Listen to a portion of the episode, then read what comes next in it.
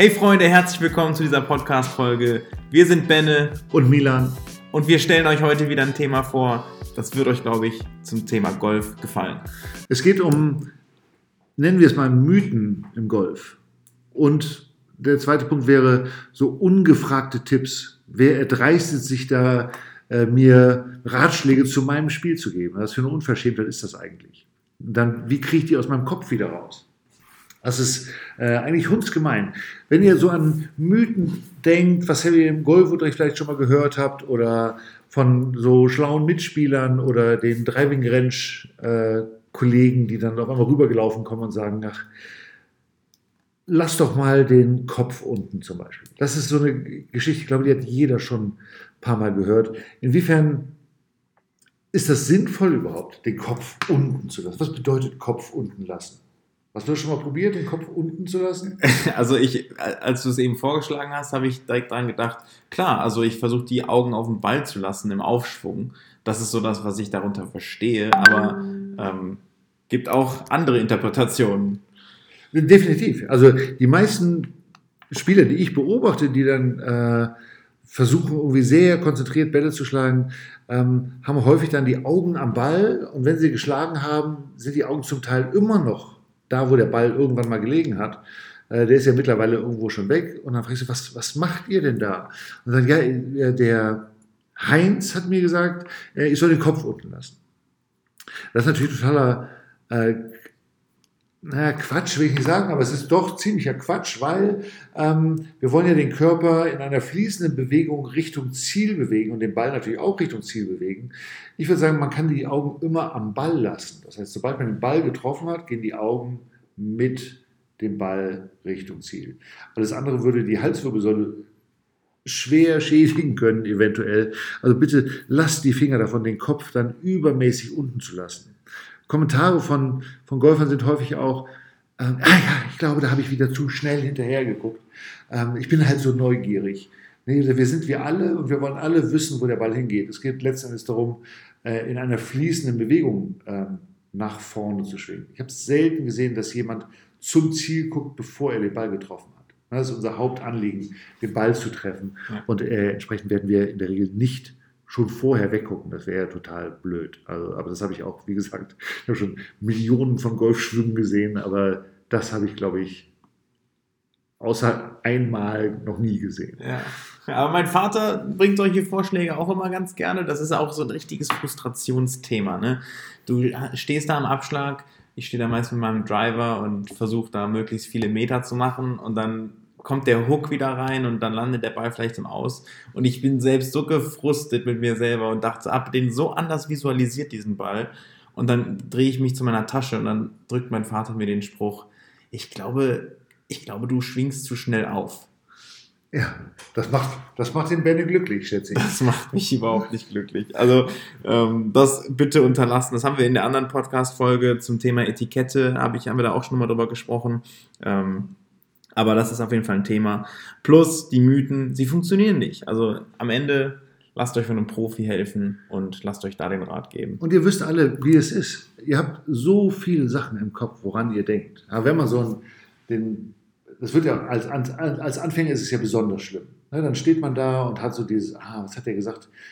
So geht die Ansprechposition und so muss ich den Griff machen und so muss ich mich hinstellen und da kommt die Ballposition hin und zielen muss ich auch noch und dieser ganze Kram und dann sieht man so wie Anfänger in dieser Ansprechposition erstarren förmlich. Ähm, und man kann zugucken, die ganzen Gedanken, was sie sich überlegen, jetzt, ah, jetzt muss ich so ausholen das Handgelenk winkeln und den, den Arm, der muss so hoch und dann leite ich die Abschwungbewegung so oder so oder so oder so ein. Das sind natürlich Gedanken, die in einem Golfschwung, der keine drei Sekunden dauert, äh, das kann ich gar nicht alles, alles bedenken, was ich, was ich mir vorher äh, alles im Kopf habe. Und dieser Overload führt in der Regel halt dazu, dass ich dann überhaupt nichts mehr kann.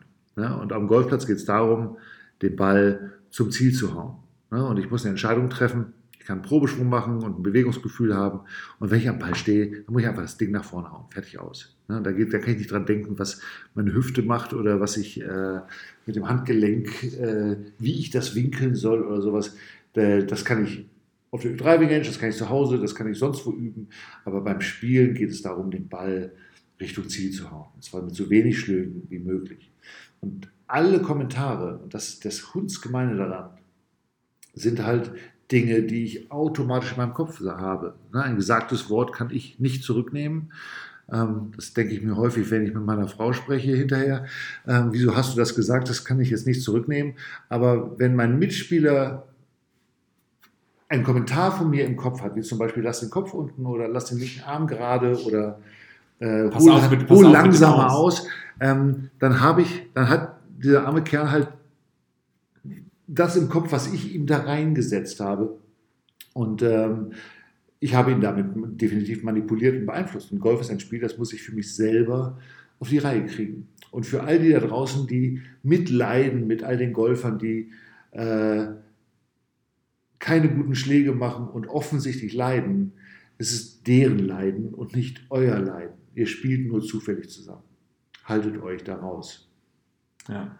Das ist, ich finde auch ein gutes Thema, dieses, äh, was man nicht zurücknehmen kann, das zu, gehört zu haben, ist das, äh, da links ist aus, ne? Pass auf. Oder Achtung, da rechts ist Wasser. Das ist ja fast schon ein Psychotrick. Das ist so. Das, manchmal glaube ich auch gar nicht absichtlich, aber klar, im Matchplay nur zu empfehlen, ne? Psychologische Kriegsführung, das ist ein Riesenthema. Ja, unser Gehirn kennt keine Verneinung. Das heißt, wenn wir am Abschlag stehen und dann denken, oh, bloß nicht, jetzt hat er gesagt, dann mit der Ausgrenze, bloß nicht rechts ins Aus dann ist das für mein Unterbewusstsein der Befehl, genau das zu tun eigentlich. Und das ist dann natürlich uns gemein. Wenn man merkt, dass man dass dieses Szenario äh, sich einem nähert, äh, macht es nur Sinn, die äh, Routine zu, abzubrechen, mal kurz vorm Abschlag zu gehen, sich neu zu konditionieren, ein vernünftiges Ziel auszusuchen und dann voller Vorfreude seinen Schlag auszuführen. Da würde ich tatsächlich gerade einen Golden Nugget draus machen. Fass ihn nochmal zusammen. Also, das heißt, mein Gehirn versteht keine Verneinungen. Das bedeutet, wenn ich sage, okay, 100 Meter ins Grün, rechts ist Wasser und ich sage mir, alles nur nicht rechts ins, rechts ins Wasser, also das heißt nicht ins Wasser, dann denkt mein Gehirn, mein unterbewusstes Gehirn, rechts Wasser. Hört das Nein nicht und deswegen visualisiere ich oder ich sag mal, ich prime mein Gehirn mit dem Wasser rechts. Genau. Und da wir das nicht wollen, sollten wir tunlichst versuchen, uns positiv zu konditionieren. Also sagen, ich möchte den Ball drei Meter links von die Fahne spielen oder ähm, Mitte Fairway auf die Kirchturmspitze hinten am Wegesrand. Ja, genau klare Ziele formulieren, um diese Nicht-Formulierung äh, so schnell wie möglich auszublenden ohne dabei jetzt zu philosophisch zu werden, aber das ist auch fürs Leben wichtig. Also dieses, dieses nicht vor den Ängsten weglau weglaufen, sondern sein eigenes Schicksal in die Hand nehmen und selbst zu gestalten. Ich glaube, ich bin ein großer, großer äh, Freund davon, positiv zu visualisieren im Leben. Korrekt. Wir müssen raus aus der Opferrolle. Genau. Ja? Und wir müssen selber Gestalter werden. Ja. Deswegen gestalten wir diesen Podcast für euch.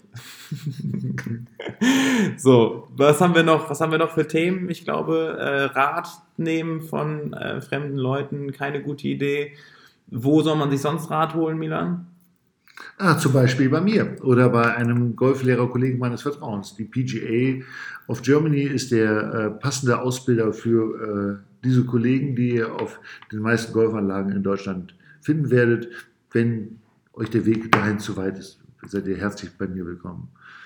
Erster Kontakt kann dabei auch über WhatsApp passieren zum Beispiel? Zum Beispiel über die 0160 703 9696. Gerne nehmen wir da auch Anregungen, Nachfragen und Wünsche entgegen.